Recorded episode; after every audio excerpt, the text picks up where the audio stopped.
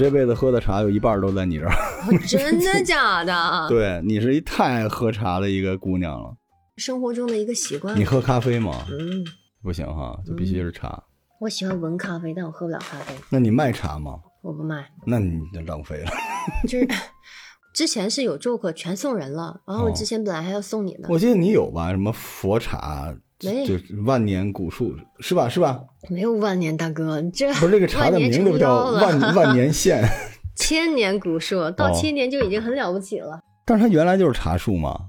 对，它原来就是茶树啊。哦，就是这个茶树是千年的，就是已经千年的茶树了。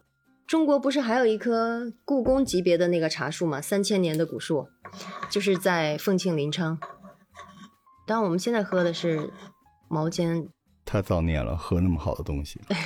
你要是在我那儿，我的那个茶席就是，然后给你加上冰块，咕噜咕噜咕噜倒一杯可乐。极简就是可乐啊，但是喝茶的人是人和茶是比较和谐的才可以。好多人他是靠这个东西追求啊，那你你好像还真就是喝茶的人。我是属于是那种我不喜欢让人家忽悠，然后对，然后。但是我甭管碰啥，我都得先用自己的方式给他了解到极致。幸亏你不在医疗行业啊，那但我浑身上下都被医美过，你知道吗？真的假的？但是看脸没看出来，脸就看不出来。但演的有点失败呀。那时候增肌、减脂、紧致，就类似这样的啊。除了脸不能动，因为脸一动就 太明显了，反弹的也比较严重。但是。确实，当时那个减肥很吓人，大概一周能下七到八公斤吧。这么夸张？因为本来就不是特别虚胖的那种。我觉得从身材管理上来讲的话，我不需要减肥，但我需要紧致，或者是把那个整个腹肌啥的锻炼是吧？对，因为我我平常锻炼的时间太少了，就骑个车已经可以了。对，我这两天打算骑车去趟密云约个会。到哪儿都累成狗，还怎么约会？约约 约约闺蜜 哦，约我打算骑车到他们家，然后约上他再骑个十公里，然后开始吃饭就行了。又吃回来了，好像专门有那种骑车的那种路哈，在密云那边有一个山路。密云有一个特别有名的一个环密的那么一条路，一百公里。我大概今年是第二年，然后连续两年骑，去年骑了四个半小时。今年骑了五个小时，可以。今年是总共就没锻炼几次，上来就直接骑环密八公里，有教练陪着，否则肯定骑不下来。户外挺好玩的，我今年在做一个系列的节目，嗯，跟户外有关的就听我这个就行了，大概是这意思啊。啊，对，这么厉害。户外运动因为它挺广的，而且它涉及的面也特别多。我主要是想先从简单点的开始，露营。露营？对，露营完了之后有徒步。有骑行，有穿越，有探洞，然后潜水、滑雪。当然，中国特别奇怪，因为在国外，露营、野营是一件事儿。嗯，就是在国外，如果你出去露营不过夜，不自己去打点什么小动物吃吃，当然也不一定啊，采蘑菇也行哈。你那个就叫野炊。但在中国呢，露营就是出去野餐。对。对吧？过夜的在中国已经算 B、C，算这个生存挑战了。对，但是在中国又单独分出了一个叫捕猎和采集，就是中国人太爱吃，就专门有一个出去钓鱼啊等等之类的。我今年要做一系列的节目，就把这里边从怎么玩到身体准备，教大家玩，教大家怎么样健康的又吃好玩好。最近就发现，其实人就是用健康去换收入。很多时候就是你要身心健康，对吧？你可能没那么累，但是没那么累，你精神压力或者精神的付出就比较大。嗯，等到不工作的时候，就用健康去换开心。嗯，就有一句话说的，怎么说来着？这个世界很公平，每个人都是拿你有的去换你想要的，对，等价交换。现在有一个好处，比如户外运动这东西，怎么样不用健康去换那些，比如说。跟野外去接触啊，去那身心愉悦什么的，就其实你是可以有点消费主义的，有一些比较好的器物。我觉得古人特别好玩，你看中国其实是一个特别在乎器物文化的国家。现在大家喜欢邻国日本的漆器，喜欢他们的茶具，都是中国最早的那些东西。就中国从古代人开始就特别喜欢这种好玩的东西。嗯，到现在为止，咱们说的这琴棋书画，某种程度上呢，也是器物之美，对吧？对，欢迎收听这期的《头号玩家对人生攻略》，坐我对面董小姐啊，董老师，咱俩从一开始要做那个 RTN 的事的那东西，到现在了哈，对，好久了。见证了董老师的成长啊。对，从我在七九八开画廊开始到现在了第。五元素，对，第五现在还是第五元素，对，还是第五元素。真不容易啊！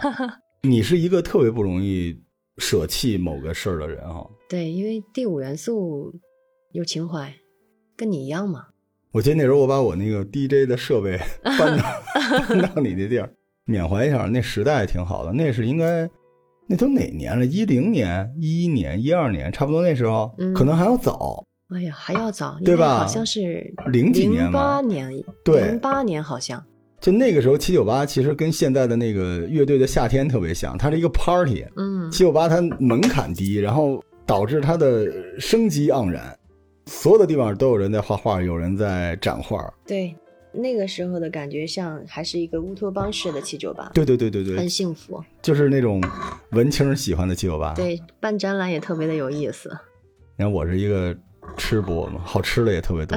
现在七九八就没什么好吃的，那时候七九八有好几家好吃的有个，特别有名的盐天下，盐天下好吃，嗯，川菜特别有名。他们家那个坛子菜巨好吃，对对对，反正川菜基本上有一号，有一号。然后再就是那几家咖啡厅做的也都很好。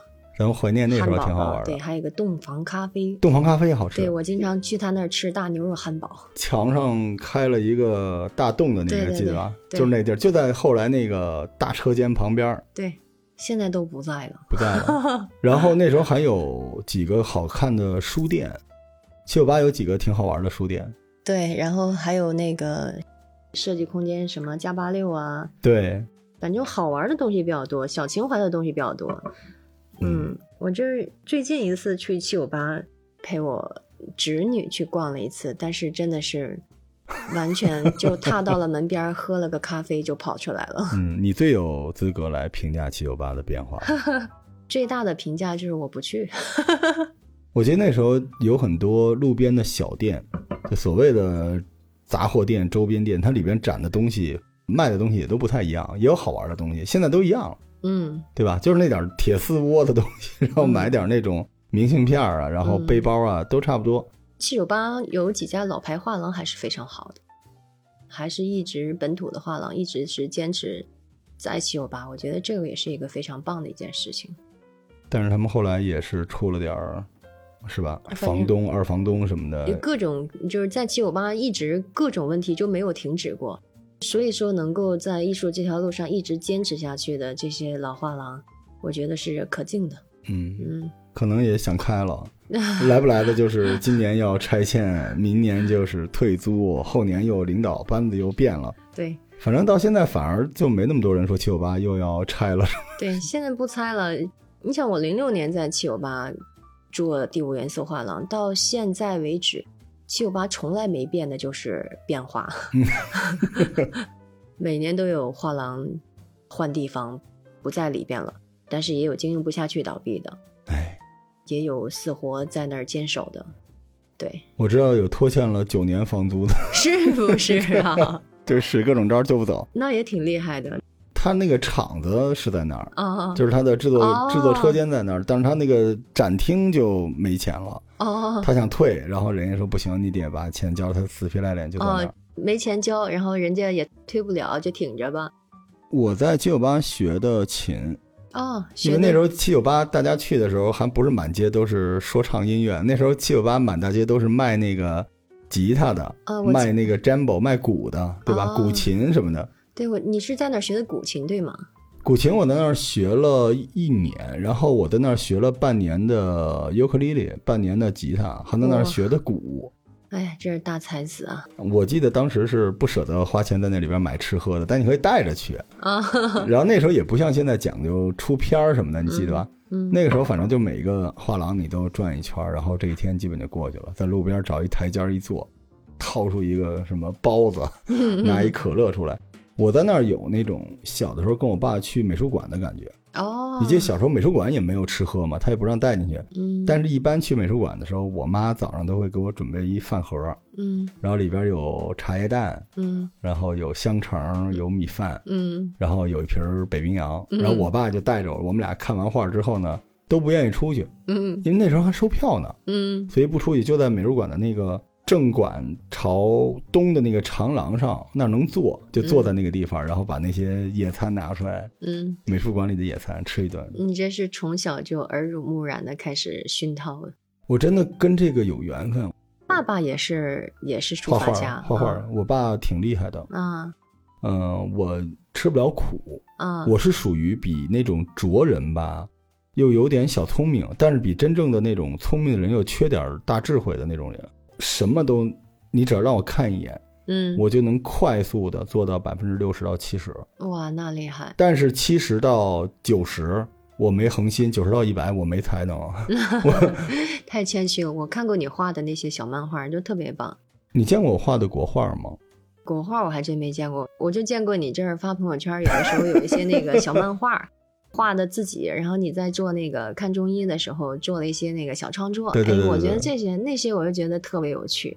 你在我的生活中一直是谜一般的存在。但是嘉涵一直我无法舍弃啊，因为嘉涵是我跟小的时候就是画画这个世界的一个桥梁。你知道我从小学升中学，我中学是八中的，嗯，然后大学是北航，我全是美术特长生。哇，这么厉害！对，我觉得那你是被投资耽误了的美术画画艺术家。我是董寿平先生最后的弟子，哇真的，所以我特别对不起，哇，那你真的因为，董老他人生最后的阶段不是在中日友好医院吗？嗯他那时候就是相当于一边治疗一边疗养。后来我父亲呢，因为也认识董老，我父亲跟王承喜、吴莫林他们是一代的人，就是跟范阳嗯这一拨人天天一块玩。他们就是在宋庄，不在七九八嗯画国画。当时给我送过去，然后我画了几笔，然后董老说这个人还可以。我有珍贵的照片儿，嗯他就是站在我的宣纸上，然后告诉我这里要琢墨，这个地方要勾，这个地方要皴一下。我就撅着屁股在地上画，然后那个时候我还不觉得，直到后来很多很多年之后，董老去世了嗯，当时是在天安门广场那块儿，我忘了是哪个哪个博物馆有一个他的画展，规格非常的高。嗯然后我去了，后来他们的人介绍我是谁谁谁，然后那些人就、嗯，后知后觉日，本人看见我都疯了，说你就是谁谁。我当时我问啊怎么回事，后来我才知道真的是大师啊，董寿平嗯先生真的是大师。那可不，我觉得我就老是差一口气。你看我做乐队也是，当医生也是，我到最后就像你这样，就是不放弃的，断断续续的，但那口气要留着，我就没有了，嗯嗯我就用那口气干别的去了。嗯嗯，人生很多时候都是在积累珍珠的过程。有些人的经历可能只够积累一串，最终穿起来。但你的经历可能是积累了好多颗珍珠，然后各种颜色的珍珠，到时候一个特定的时间呢，哎，一下子就穿起来了。还是能穿起来是吧？当然了你觉得能穿起来我？当然了，我我很期待拐个弯遇到罗艺术家。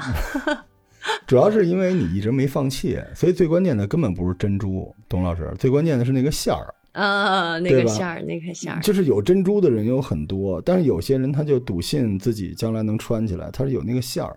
我没有那个馅儿，我可能是一筐。比如说，我用百分之六十的能力能够做到一件事的百分之六十，嗯但是后边的百分之四十，我需要百分之百投入的时候，我就想用这个去换更多的 百分之六十。嗯 所以就我所有的东西都是不那么好，但是都有，我放一碗里边就可以了。所以我到最后就会是一个欣赏的人。欣赏的这个身份反而更加不容易，因为什么呢？最近经常会遇到一些朋友，比如说介绍做什么了，他们就一听是介绍就是做艺术品、经营艺术家，对方会很感兴趣，就说：“哎，我孩子嗯，呃学画画的嗯还拿过奖，董老师您能不能给指导一下呀？”很多家长都会在这个范畴里面去聊这件事情。我基本上就是会很简单的回馈给对方，他可能没有你那么的幸运，父亲就是艺术家，有这个环境，从小耳濡目染的，又有这么知名的一个老师带你。对于其他的这帮孩子呢，其实家长是很有意识，一定要做孩子们的美育文化的教育。但是对他们，我可能给他们的建议就很简单：你要多看，而且不要去设限，一定不要设限。比如说国画也好啊，当代也好啊，甭管你看得懂看不懂，有机会的话就国际上各大美术馆、博物馆看。那你没有这个机会，现在北京各大博物馆、美术馆也会把国际的一些知名的大家请进来。我说这些一定要去带孩子们多看。其实，在看的这个过程中，是孩子跟大人共同成长的过程。嗯，为什么我刚刚说您就是作为一个欣赏者的身份很重要呢？就是你从小到大的这个经历呢，是将你所有美的这部分的一个呈现，包括你去录播任何一档节目，包括你想做的，当然我就比较了解你啊，就是你想做的所有的这些事情，其实全部都离不开美。嗯，你有的这样的一个过程，从小有这么一个美的教育、美的这么熏陶的这么一个过程，再到你现在这一刻的话呢，你去做那六十也好，或者是你想做的任何一件事情，其实都是紧密相连、分不开的，而且是锦上添花的事儿。你要比你的同行相同的你的同行，你所受的这份美的教育，要比他们更加出彩。我觉得现在嗯年轻的这些家长都挺好的，就让你看到了希望。我那一代啊，或者说我 我往后那一代，我岁数比较大了，我往后的那一代，很多家长，你看那小孩子报名，你就看那个分数线就知道了，嗯，都希望小孩去学个经济啊、贸易啊、计算机啊。但现在开始有很多家长，因为你你知道，就是他家长他自己穷过，他就希望能怎么样。但是我因为现在就是家长，嗯我觉得家长对孩子的期望不能是孩子的上限，他应该是某种小孩子接触社会生活的开始。对，当然，你也是有这方面的一个先发优势，你不用也可惜了，对吧？对比如你就是搞经济的，或者你就是搞电脑、搞计算机的，你也可以让那孩子可以早点接触这些。但是他未来要选什么东西，你是要去探索的。现在的好处就是美育。对，如果说有家长让他的孩子从小就去接触音乐、舞蹈、书画，就像接触这种艺术类的这种东西，我都觉得这个家长真的特别优秀。对对对对对，你看我做艺术品这么多年，我很深刻的一个体会，就我会觉得艺术这个行业就是像个毒药。我零六年的时候在七九八，因为我在这之前，可能最重要的一份职业就是做模特儿。这为什么？是因为到七九八走秀去了是吗？然后就对我当时在七九八开这家公司，不是画廊，我开的是活动策划公司。哦，我零，因为我是零五年学习模特儿，然后零六年的时候是开了一家活动策划，就是策划整场的 T 台秀，六月零六年 六月份开的。后来零六年年底的时候呢，因为是在那个环境里面，那个时候是中国当代艺术品的一个旺势的爆发的啊，对旺势爆发的一个尾巴吧。因为工作室关着门，就是墙上也有画嘛，很多人就会砸门，不是敲门，是砸门进来要看画。那个时候的七九八进来十个人，毫不夸张的讲，有七个人是看画的，看画的人他会买吗？会。对吧？对。那个时候大家都是对艺术品有，呃，对，人家其实所谓的看画就是来买画的，一点都不夸张。所。以你看后来就是中国涌现了一波特别火爆的当代艺术，它是被这个时事影响的，不是说他们先火了，然后整个中国才火的，对吧？对，反过来，那时候因为大家手里也有这个闲钱儿，对对而且也看了世界，他突然一下子就胸怀就打开了，对。都觉得艺术品一个是自己可以欣赏，总比买一摩托放哪儿好吧？对吧？买一张画儿，然后另外呢也有投资的呃，这个想法有的有的你，之所以有投资想法，也是因为你认同这个东西，你认同这个市场，甚至都在想，嘉涵，就是嗯这些他们去投画的这些人，嗯，其实他的孩子教育应该挺有意思的。我们不能逼着家长说你就让你孩子选阳春白雪，嗯，但是如果你家长认为这些阳春白雪在陶冶孩子情操的同时，它也是未来的一个大的经济收益的一个潜力的话，就更好，嗯，对吧？连美带钱都有，就更好。那个年代差不多就这样啊。嗯，从艺术家市场火爆的角度上来讲，一定是背后经济给带起来的，嗯背后的藏家给带起来的。那个时候，很多之前美院下海的那波艺术家，全部都回来了，个个都搞一个几百平米的大工作室，嗯，然后都在七九八那对啊。在那个周边做工作室，然后再回来卖画。这个市场真是变幻莫测，特别好玩儿。从藏家的角度上来讲，比如说藏家的孩子这个身份，那现在就叫藏二代了。接下来的话，可能就藏三代了，嗯，而不是说什么富二代、富三代，或者是官三代、官二代的这个概念。然后，那从藏家的角度上来讲，我还是会觉得对孩子的这个影响会更深刻，比其他的财富或者是，当然是建立在财富的基础上，你才有这个能力去做收藏啊。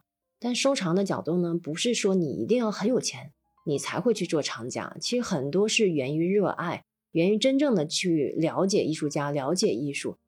这些年我也做了很多艺术品配置的项目，给那个酒店啊，酒店、对办公楼，给那个对办公楼。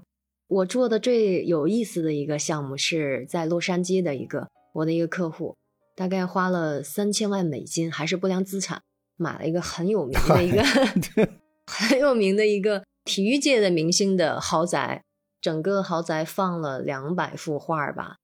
绝大部分都是我这边去给做的配置，我觉得这个工作让我赚多赚少都是次要的，但是我很开心。也没少赚，表情充满了。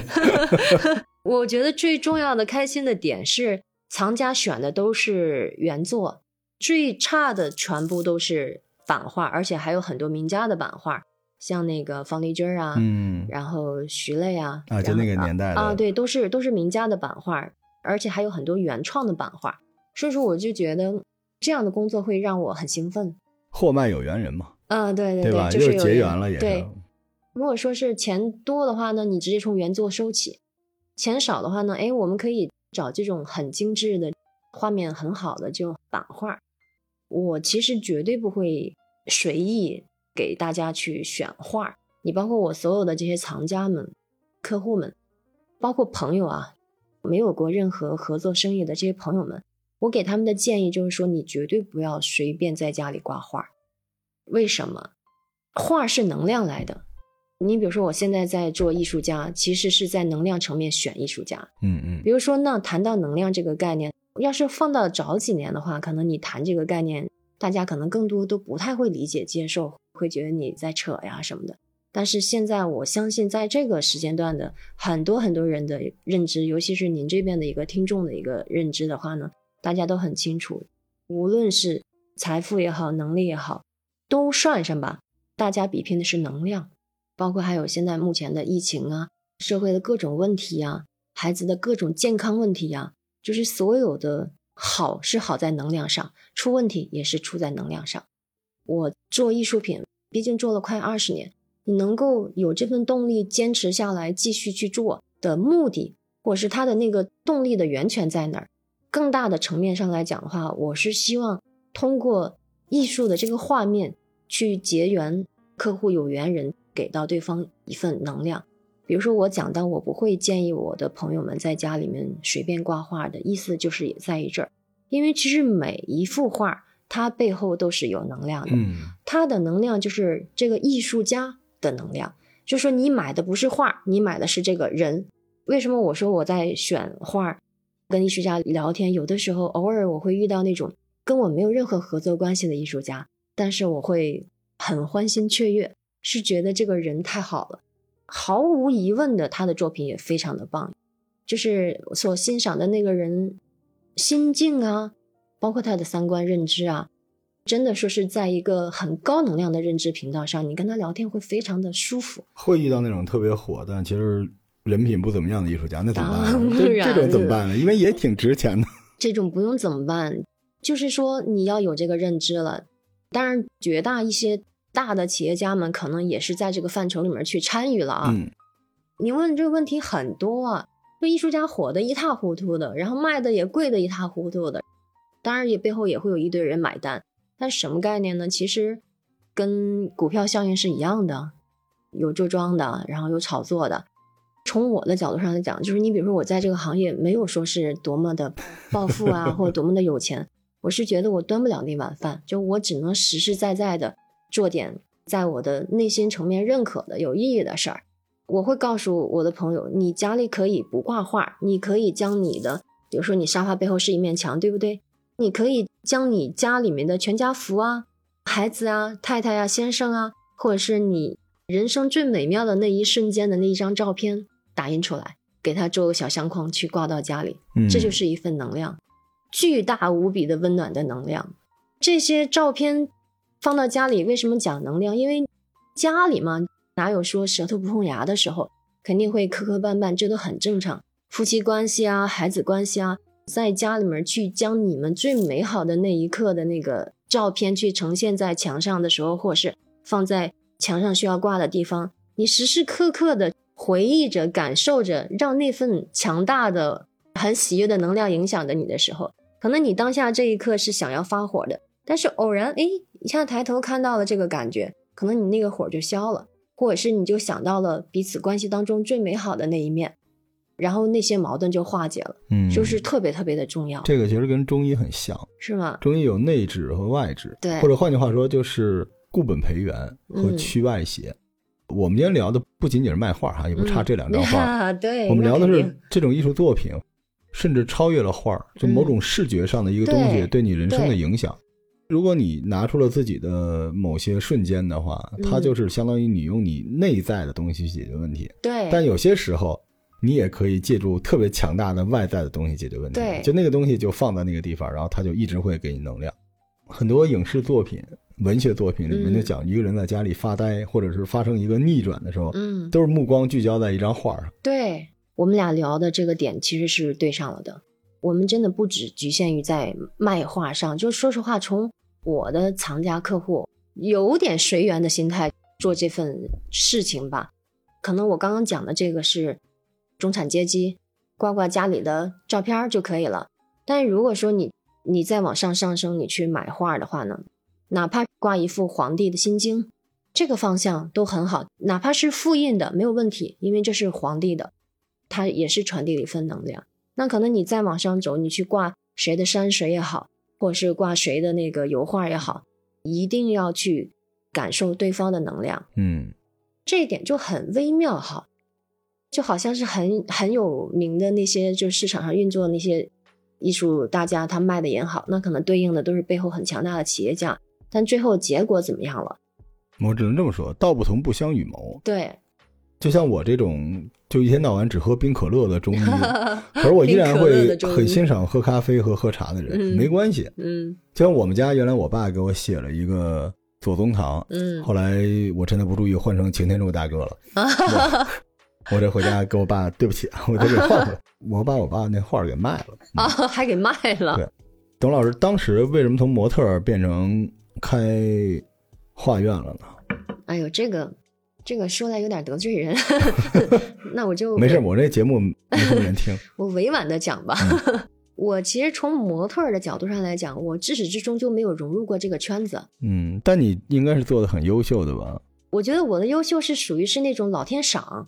为什么要做模特呢？因为长得比较高，然后又比较瘦，从小就是周围的环境说：“哎呀，涵涵你不做模特太可惜了。”太多人在你背后去讲这句话了，然后我就所以说为什么是潜意识太重要了？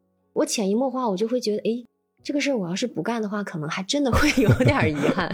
我当时就是有一个缘分，一个契机吧，我会觉得其实命中的每一步，某种程度都是本儿里面写好的。你是学的这个吗？哦，不是，我学的是市场营销，我完全不搭嘎，就咱俩这一点有点天马行空的这个劲儿有点像 你。看我是学法律的，你学法律，对不是航天大学的吗？对，航天大学里边我是学法律的，学法律然后后来修了剧本，嗯嗯，写剧本然后呢搞了医疗，嗯，然后现在做播客，哇，厉害！大家都这样吧。你那时候学市场营销，然后做模特，然后后来搞艺术品，当时就是因为人家都说你应该，然后我就去了学模特呢。但是我会发现我的性格真融不进去，大染缸我染不进去。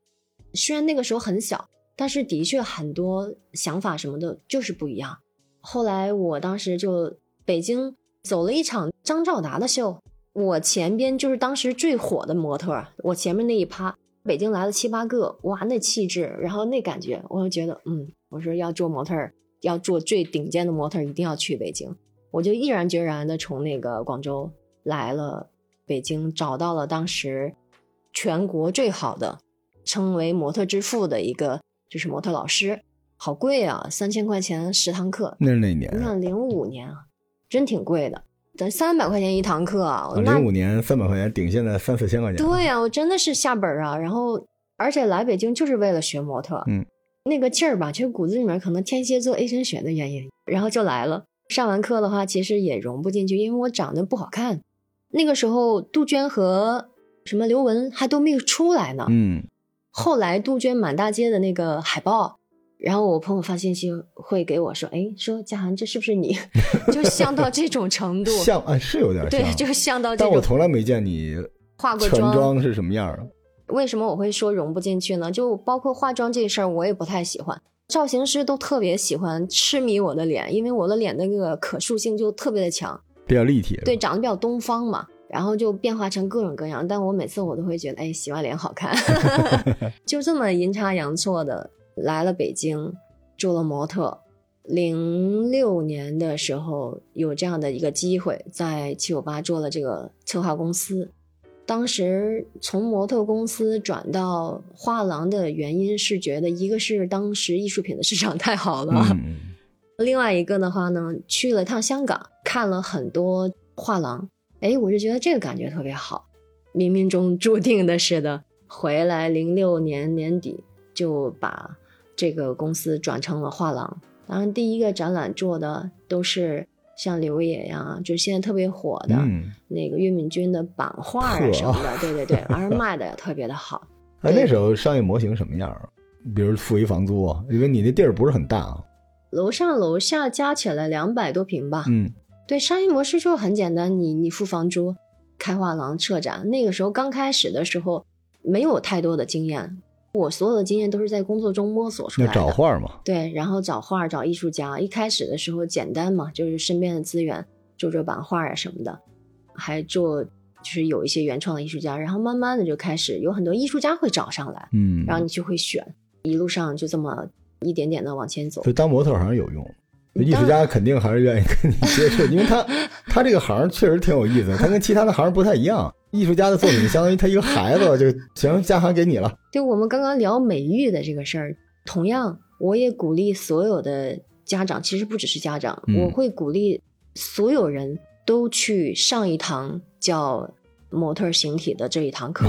真的，我是真心这么认为的，因为十九岁的时候，我刚学模特的时候，我还走八字步。啊，真是，就站有站相，坐有坐相，啊你就一直是那种特挺的那种。对你认识我之前，我是走大八字步的，然后上的第一堂课，老师就说：“董亮涵，你要这年龄段还了，真是。对，你还你还犯这种基础的错误，你明天就别来了。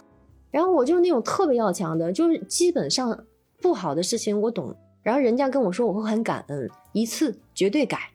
就从那以后，我的大八字步就给改了。所以咱们这节目到最后就是让大家去报 一模特班。哎，不过真的，我觉得什么都有一点是挺好的。呃，什么都形体还。真的是，你看我小的时候有一个老师常说叫站有站相，坐有坐相，嗯，这个特别难。你看我现在就是在公司里面开会的时候，我看我们那帮年轻人窝在那个地方，我就好想过去给一脚，他那个精气神儿就是不一样了哈。对我刚说我说我长得不好看，但是呢，我比较有自信的，我觉得还是有点小气质的。啊，好看的好看的，形态也非常的好。我觉得气质对于姑娘来讲比漂亮更重要。嗯，就是无论你的形态的气质，还是说你的那份在文化、在艺术圈里面熏出来的这个气质，最好两样都有，就是您嘛。嗯，是吧 这，这个确实是这样的，我觉得大家都是由内至外的美。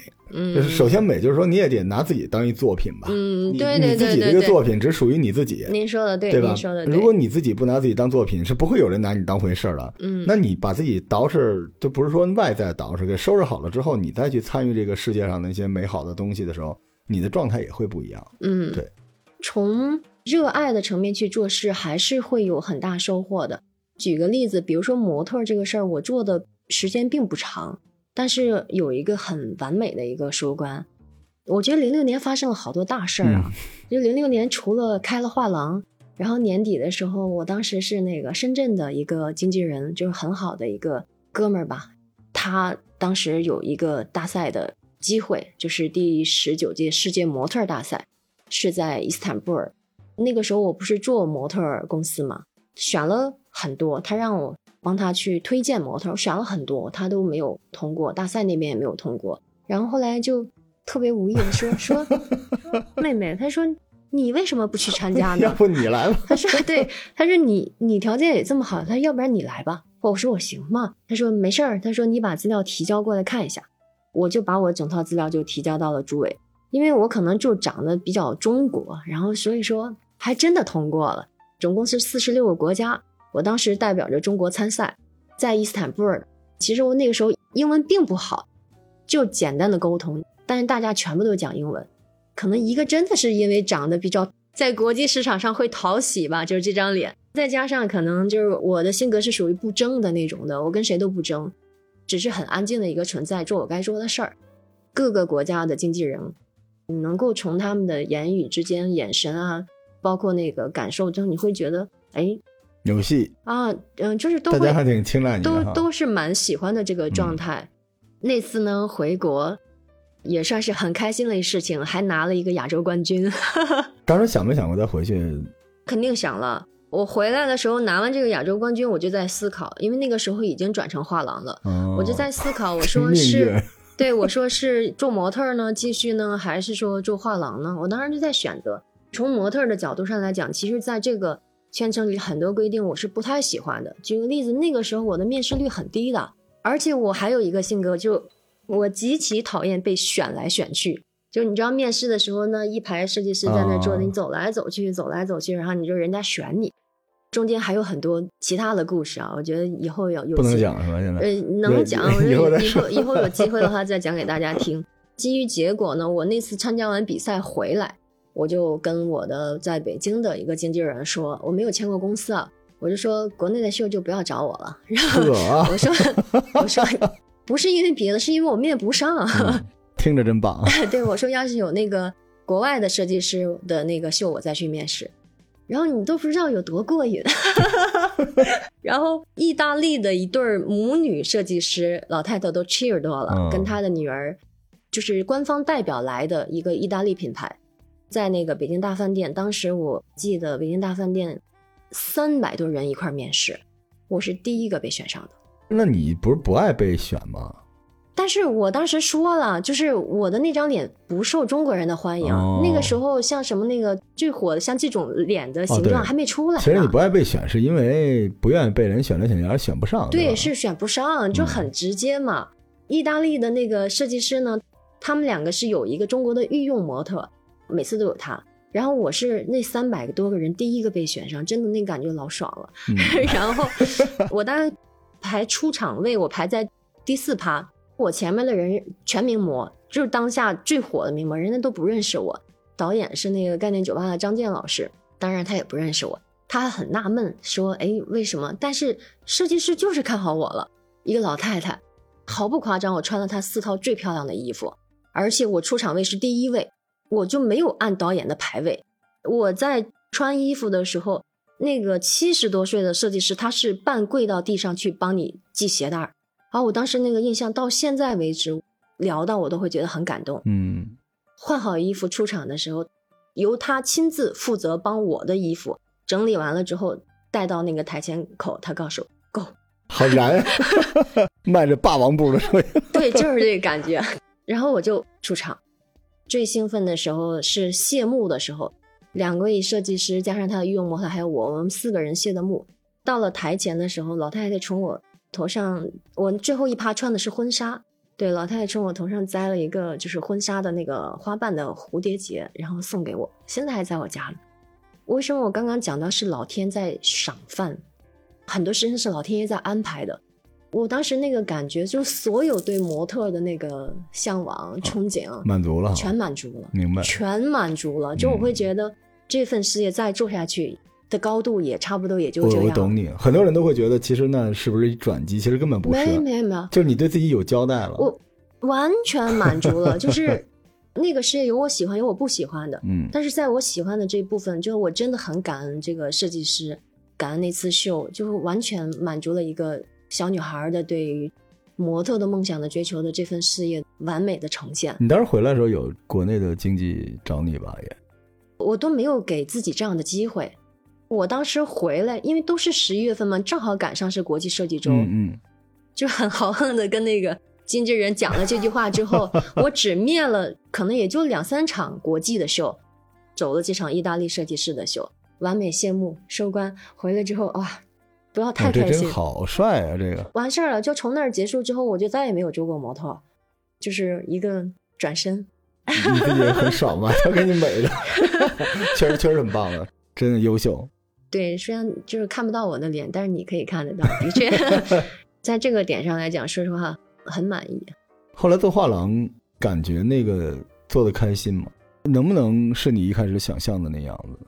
做画廊是这样子啊，就我我这个人的性格呢，他其实骨子里面应该是有很多创新的那一面。但你本身又是一个特别外柔内刚的人，对，反正对于艺术品这个行业来讲的话呢，停不下来。但是呢，你终归会以某种形式在参与这个事情。我说的某种形式呢，就我可以是个藏家，然后我可以是个策展人，我可以是一个经纪人。你会以不同的角色在这个市场里面去游走。这个行当里边很多人都是这样的，嗯，他就是在几个角色，大家在不同的位面在发生着自己跟这个行业的交互哈。嗯，而且其实很多时候就是来不来的，你身边一个画家，他突然就变成一策展人了。今天这个你是策展人的活动呢，这些人又是其中的，比如说经济啊，或者是什么之类的，大家都是变来变去的，这是一个小圈子哈。对，都是变来变去。但是我很肯定，我面对这份事业，我有一个主的脉络。我所有接触的艺术家也好，市场也好，我会要求自己一定要在高频、高能量的层面去做运作。举个例子，我最近呢，很偶然一个机会，一个朋友他发给我了一个北京大男孩的作品。这个大男孩有点特别，他二十五岁，是唐氏综合症。其实我说实话，我并不太了解唐氏综合症是怎么回事儿。但是呢，可能对方只是简单的跟我说，说这个孩子没有办法对外社交，他就喜欢画画，我就大概知道他是一个什么样的状况。他画了，其实就是 A 四纸那么大，哦就是没有任何的技巧，他没有学过画画，然后也没有受过专业的训练。但是我看到他的画，我会，他画的全部都是佛像啊。可能从信仰的层面上来讲的话，我对佛像也多少是有了解的。但是他笔下的那个佛像，我去，真是特别有意思。对于他的病，我也不是很了解；对这个孩子，二十五岁这个大男孩，我也不了解。只是单纯的看到画儿，很触动我，嗯我会很感动。感动之余，还有一份很喜悦，因为有很多那个造像是很夸张的。我自己呢，发了个愿，说我要帮这个孩子做展览，而且我要当策展人。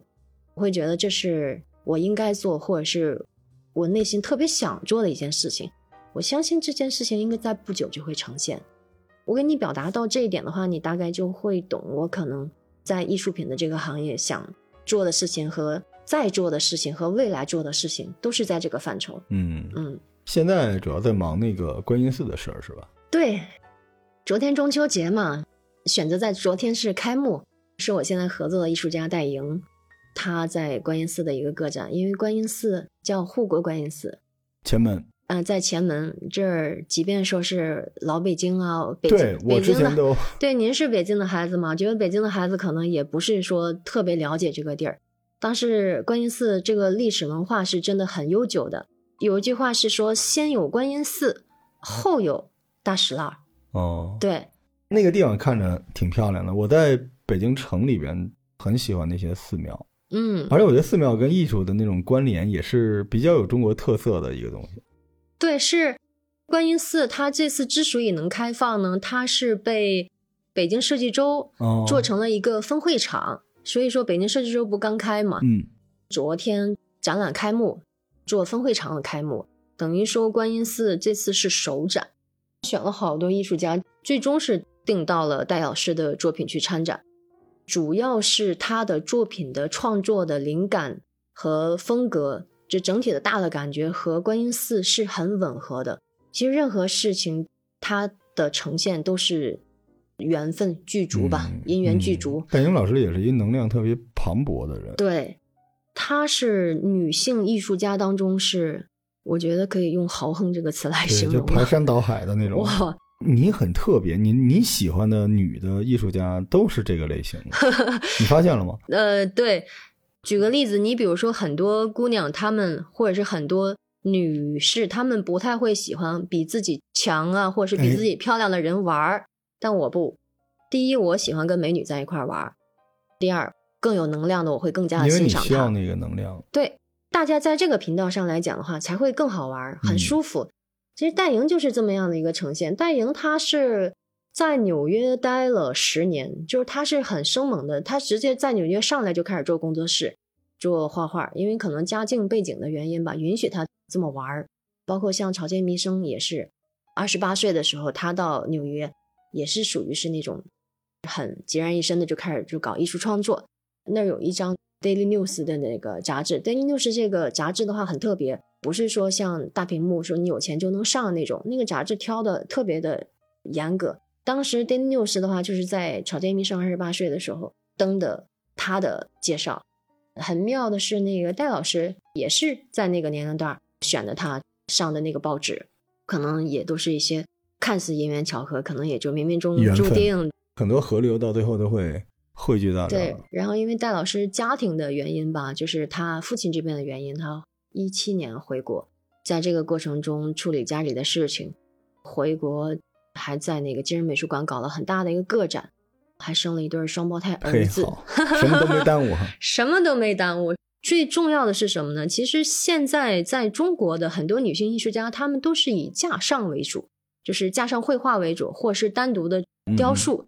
但是像戴老师这种既架上绘画，然后又有装置，然后又有行为的，嗯，全才。少之又少。他是全能艺术家，而且他的那个创造能量是爆棚的。我被戴老师最打动的一点就是他对艺术的真诚，这一点真的是折服。其实有些时候你去看一些艺术家，或者我有时候会接触到一些音乐家，吹小号的、弹钢琴的，就这些人，你看到他对于他的那个艺术的那个真诚、那个执着的时候，他对你自己是有很大的触动的。我是有那种感受哈，我觉得这份触动，我们俩应该是一样的。对我甚至会有点酸，您知道那种感觉啊？就是为什么不是我？不是说我需要他现在的在这个行业内的地位，嗯而是我想要他热爱他东西的那份热爱。我一个六十分原则嘛，没有那么热爱，但是我能够感受到那个能量。所以有的时候你一开始说嘛，就你不一定要买画，你去看，嗯你去看那个东西，你要看什么？你不是说嗯你看到这啊，古代的人画画真好，写字写的真好，嗯，不是的。就包括现在，我这节目比较杂，会弄点唐宋的文化，我会跟大家说，你说这些诗人们，他在安史之乱的时候，前面没有未来，后面又有追兵，然后自己衣食又不能保证的时候，他去写这些东西，他当时是一个什么样的心境？然后你去感受到那个心境，嗯，然后那个当时他那个牢骚也流传到了今年。反过来去想你自己，十几岁的时候我就总会去说这种话，就是你自己到底是谁？但是我到现在我会逐渐的接受这个问题。嗯小的时候是不会接受这个问题，小时候就是一些套话，你是谁？你要做自己。我老觉得人为什么要做自己呢？如果你要做自己，你就不能前进了。我到现在我会有那种感受，这种感受就是从音乐呀、舞蹈啊、美术啊，就是这种画呀、书法里面就能得到那些东西。嗯，其实你看到了那些人，他追求那个道的那种态度，嗯，不是说你为什么不能成为他，是你的道是什么？你说的太对了，我一定要将就是为什么不是我这句话再延伸一下。举个例子，你比如说我们谈恋爱，我们爱上别人，嗯，呵，对嗯我跟戴莹的那个感觉，其实真的有点像谈恋爱的感觉。比如说，每个人可能这一生会有很多这样那样这样那样的一些梦想啊、理想啊，就为什么要学会欣赏别人？像是碰到某一个说你很欣赏的人，你那个灵魂很高度去契合的时候，其实你是很兴奋的，就好像是你爱上了一个人，你到底爱上了他什么呢？要思考一下这个问题。，对，如果说把这个问题思考明白了，可能把爱情这个事儿研究明白了。会研究明白很多东西，就是你是被什么吸引的。对，我认同消费主义的一个点，就是嗯。消费主义可以让我们更好的和别人和自己相处，嗯，它是中间的那个提升效率的东西。嗯。但消费主义不是你最终的那个答案，嗯，那个答案其实还是人，可以就是你自己，也可以是你周围想要去接触、去照顾的那些人，就那些所谓你去爱或者嗯。吸引你那些东西，都有一个层面，就是说你喜欢他正在喜欢的那个东西他跟你欣赏那种对状态。他跟你同频了，对，一旦同了频，那个心理上的能量就激发出来了，立刻就起来了。哦、对对其实很多时候，美术作品或者音乐都是这种东西。就是你在家里边有一幅这样的作品的时候，嗯你不用跟别人展示发朋友圈，但是你内心知道他是谁。一张画的诞生特别好玩，可能是一个几百年前人画的，你说嗯那个人是谁？那个时代嗯你爱不爱？那个人你爱不爱？他的嗯痛苦你爱不爱？嗯然后他做完这张画，这张画他的流传到现在，他的经历你爱不爱？谁收藏过你爱不爱？对谁卖给你的你爱不爱？这个东西在哪儿展过？就这一连串都是你和这个世界在交互，对，每一段都是一个历史。关系，嗯，过去的东西有过去的好，嗯，因为它在这个过程中积累的足够多。但新东西有新东西的好，因为新东西代表这个时代里，这个时代也足够多。嗯就过去曾经有一个时代，这些 message 是不够的，嗯你只能向上挖掘。嗯但是今时今日，你的吃穿住行，整个这个世界都扩展到了宇宙，嗯，你只在十年间拿到的东西就比过去两千年都多，对，所以你同样能够得到当代艺术里边所有给你的那些热爱。这个就是美术收藏的一个比较好玩的点。对，我特别认同这个，我很懂，因为我有很多次，你知道，我原来是乐队的呀，后来我的乐队当然把我除名了哈，就是因为原来我在乐队没被除名，因为我提供了全套的设备，后来人家签合同不用我了。嗯我乐队也上了很多迷笛啊，上了很多演出啊，然后有时候把视频发给我，我说哇，好牛啊！但是我内心娘的，但是真的好喜欢。嗯然后我去给你们加油什么的。但是你人生就会错过一个又一个，如果你坚持下去，会遇到的那些画面，当然也会错过一个又一个你无论怎么坚持都得不到的画面。嗯，但这个时候，你可以用其他的方式跟他们建立关联。嗯得到能量的方式有很多，比如你可以接近你热爱的艺术家，但有些人就是可以收藏他的作品。对当然你也可以去看他的作品就可以了，嗯对吧？大家得到的能量不一样嘛。对对对对，其实说到这个收藏和看，我替听众问一下，嗯因为如果现在大家想接触到这个东西，嗯那从零开始一个新手，我们刨除掉说你去看画展吧，这个当然是最好的。他想拥有嗯怎么来呢？这里边肯定包括版画和原画了，嗯先从版画开始，怎么弄呢？最简单的方式就是找高人过招。高人过招呢，举个例子，很简单，就是说我要想学某一个技能，我要想去提升某一块儿，那你最主要的事情是先干嘛？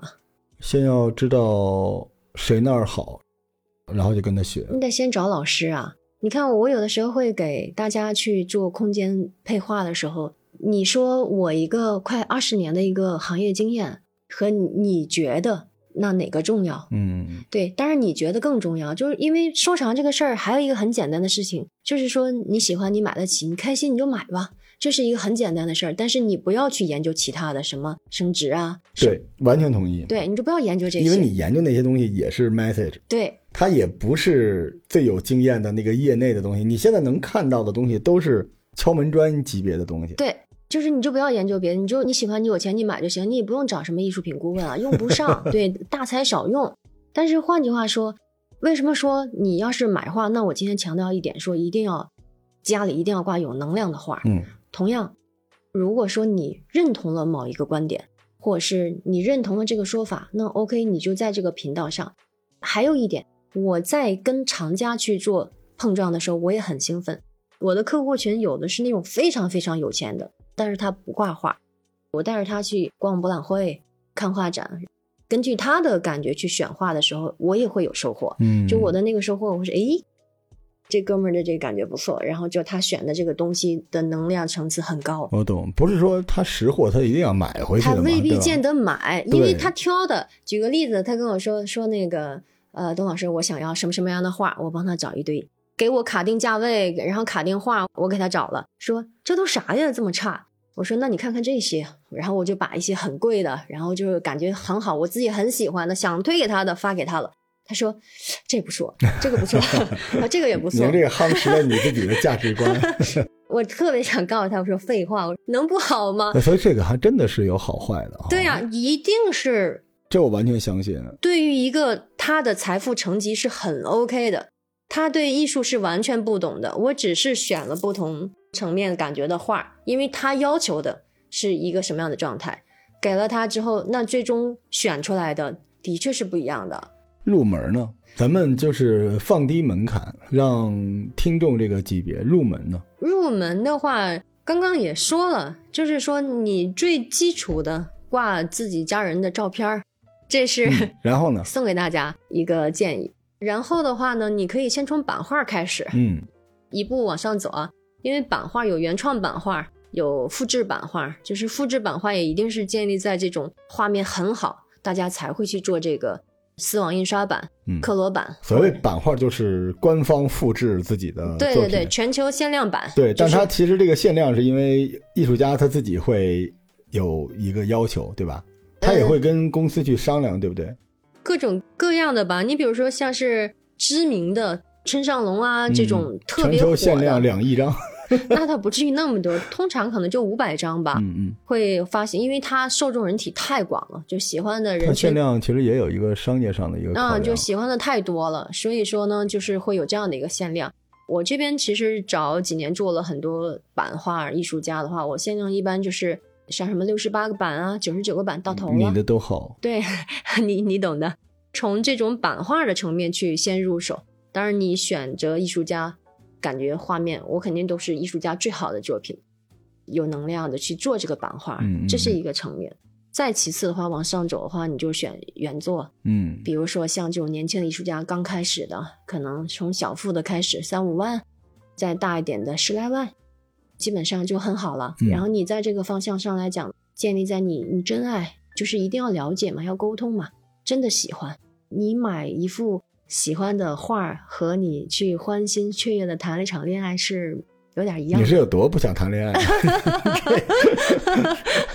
如果是要买原作的话，就建立还是有认识点这种艺术品顾问啊等等之类的，因为要你自己，我之前有一个朋友，他就特别热爱收藏这种东西，嗯但是他就是一定要自己，痛摔了无数的跟头。他宁可就说，我认识一朋友，说嗯哪个山村里面有一人，好家伙，这个人画萝卜太厉害了，开着他的这个大宾利豪车，然后剐蹭无数次到山里边，买了六张萝卜回来。后来这个画儿涨没涨不知道，那个卖萝卜那人都没了。嗯，这个行业里边，你如果是热爱无限的话，那你随便。对，但咱们现在聊的是道，嗯，道法术器，对吧？你自己喜欢那就没办法了。对但是如果你想找一个门道，对理智一点儿，你一边是理智，一边是感性，嗯这是我建议，因为你花钱了，这不是喜欢的问题，你花钱了，又是原作，对不对？嗯原作一般就是你刚才说的，就起跳就得三四万。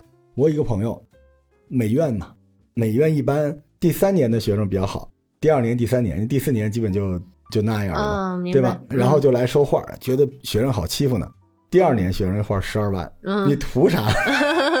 你 你赌石吗？来这儿？说真的，大家也没有那么多的渠道去了解那么多的。对你横不能为了买人美院学生一张三万块钱的画，你跟人生活一个月，你抱着个脸盆，不可能吧？对你说的对，所以我觉得还是得有门道吧。但是呢，这个门道我有一个逻辑啊，就是每一个人呢，家庭里边，你线下应该比较难，因为毕竟现在经济不是特别好。但是通过线上的方式，你至少应该有个家庭的医生，嗯，告诉你日常生活是什么样的。对你也要有一个艺术顾问，对，你总得有那么一个瞬间，你说，哎，我想去看这个，嗯或者说，哎，这个我能不能就是有什么版画，我能不能捡个漏，嗯，不丢人。对因为你对画上的所有的投入都不丢人，都是你在参与，而且你不光是个人参与，你的家庭也在参与这件事情，对吧？对，还是要找这个的。但是你刚才说的那个是一个特别关键点，千万别听业内分析说这个人有潜力，他能，那他怎么不收啊？对 是他怎么不买断了那个人啊？对对对，对，还是得有这方面。当然，你也可以通过一些资讯，但是最好还是有朋友，因为艺术品这个圈儿吧，嗯雷也多，它中间的那个管控环节比较少。嗯，要信任，信任是一个很重要的一个点。前面还有一个点就是缘分，其实你遇到了是缘分。我之前有一个客户，当时他在我这儿买了很多画啊，请我去帮他长个眼，就买一个台湾一个很大家的一个艺术家的作品，我当时印象很深刻，六十万美金一幅。呵，我当时其实已经委婉的表达了，我说不要买，嗯，这六十万美金一副，齁老贵的，这年纪也挺老大的。然后关键是我太清楚它的市场脉络是怎么回事嗨，我太清楚了。但是人家美国上市公司特别有钱，我肯定委婉的告诉他了，还是买了。人家就是第一种，就无论如何我都啊，想买。我有钱，我喜欢，我嗯我想买。但是我想讲后来的故事，后来的故事就是买了好多好多好多作品。有一天跟我聊说，董老师，你能不能帮我把这些作品卖了，对打个包啊？原作呀对呀、对，都是原作，天哪！或者是想想办法干啥呀？就是你知道他收的那些作品的话，可能说不好听的，你放仓库都占地儿，就是那个那这什么呀？对，就是那个状态。也是变形金刚可能。对对对，然后所以呢，类似于这样的厂家太多了，数不胜数。但是像这种的话，就即便我无奈，我也没有用啊，对不对？嗯所以为什么我会说全部都是缘分，就是随缘。我是属于是那种，但凡在我手里买画的客户，不说别的，就连版画，我有一个客户，他的家里办公室的版画都是我选的，但是都名家的啊，像什么那个郑凡姿啊，然后还有那个郑凡志啊，还有什么那个刘野呀、这些大家的版画吧。我给他买的那个时候的价格和他现在基本上都是翻倍的，当下的市场都是翻倍的。你当然不是说要去理财了，但是当你知道这个画翻倍了之后，你内心也是我开雀跃的。心啊对我我懂，我我。开心啊，因为我的性格可能就决定不了我赚大钱，因为我觉得赚大钱可能得有具备一个很特定的一个属于你的时代还在后面，还在后面。因为因为现在我觉得疫情之后，人是比原来更现实了。嗯，就他有很多躁动的东西去掉了之后，人反而就我刚才跟你说回嘛，归了。对我是谁？你知道我身边那种原来就五大三粗的，去什么歌厅啊，什么那种那种大哥，嗯，都在跟我说想练练书法。是不是？但是呢，大哥还是愿意花钱，就问你能给我来一块宋代的墨？我说宋代的墨已经没法用了。但是他啊，抖音天天给我推。嗯 你会发现人会终于明白一件道理，就是我们来世间一趟不容易，不容易。来都来了。嗯，当然了，你可以去体会外边的东西，留下几笔你也得在乎自己内在会发生哪些变化，对吧？很多大哥都在变，灵魂的扬升。是吧？我身边很多大姐都开始跳杆舞了，我是不是？对，摔够呛了。今天聊的也比较多哈，我们最后嘉汉帅手里还有什么画儿啊？因为我有时候问你，就是我想知道现在哪些艺术家他是比较合适的，因为你推荐的东西都是那种不是理财型，但是又兼顾热爱和理财嘛，对吧？嗯，现在你手里版画还有什么呀？我版画还有几个艺术家，就是我这边签约开发的版画，嗯都是我特别欣赏的艺术家。我也挺喜欢的，我知道你喜欢。大概罗罗老师还是我的藏家，还真是。其实我从你这藏的画都送人了，是吧？我都是那您应该是割爱了。对我的礼品只有两种，嗯一种就是书，嗯一种就是画。嗯这个东西用得住，嗯而且这个东西身上就是它的溢价比较高，嗯 因为我送书，人家为什么送我这本书，嗯而不是这本书的价钱？嗯，画也是一样的，嗯画是有能量的。对，是的。你现在手里边还有谁啊？我手里面还有版画的话，有朱建忠老师，嚯，啊，这是我很喜欢的一位艺术家，对，大德。还有一位就是黄月老师的一幅作品，他的这幅作品的话呢，就是画面能量很好，因为黄月老师是蛮特殊的一个存在，他嗯是属于那种外表很冷，但是他把他所有的热情都倾注到了画里。排山倒海。你看你喜欢的都是这种，对，这没办法，好像是每个人的状态和我一直耳濡目染，你一看就是你的画儿。对学习自己的人生的。其实我现在非常非常清晰自己的人生方向你。看我就是朱建忠老师的粉丝铁粉儿啊，粉丝我这太喜欢了。朱建忠老师真的是艺术界的一股清流，这是大家公认的。嗯，对，还有谁再就是现在合作的戴老师，啊？戴莹老师，对戴莹老师原作这部分，有机会的话也欢迎大家来观音寺哈，他这个展是到什么时候啊？观音寺的这个展览持续到十月十五号。但是我知道它是有行为艺术在里面的，嗯、吧？对，这次开展的话呢，就是一个行为艺术，那装置土来自中国各个地区的一百零八方土，土的能量是很强大的，我们每个人都离不开这片厚土，厚德载物。好家伙，所以说，它以土的这个题材，一百零八也是代表着圆满嘛，正好又是在中秋节月圆之夜做这个开幕，非常的有意义。戴老师现场的一个行为艺术，回头会有一些视频的一些呈现，给大家没有办法到现场的人会看一下。嗯，如果你们想找艺术品的咨询或者怎么样呢，就找跟董老师联系吧。嗯，我们到时候想个办法，让大家怎么联系上董老师，我们肯定有办法。但是我们今天这节目，董老师不需要我们给做宣传。其实我跟董老师一直也有合作关系嘛，嗯，对，也希望未来我们也在搞点什么有趣的东西啊。就是艺术类的这个东西，现在我有一种感觉，缓缓的上升，嗯，对吧？对，比较稳健的上升。留给大家的问题就是，你来都来了，你自己跟美之间要发生一点什么，是由你来决定的。对，但是我们也非常鼓励，老的老，小的小，都走出家门。嗯，除了我们刚才聊的露营之外，你也可以走进美术馆。这些年北京好多了。嗯，我朋友圈里面经常有各种各样的展，让大家都去看，就是都去关注这些美好的东西吧。嗯，那我也再说两句吧。嗯，蔡元培老先生他有一句话是：如果说大家都以美为信仰，这个世界会变得非常的美好。那我也想送给所有的朋友们一句话：我希望大家可以向美而生。刚刚想到的这四个字。因为我的生活状态一直是在这个四个字的范畴，向美而生。希望大家都美美的。我们下期再见，拜拜。好嘞。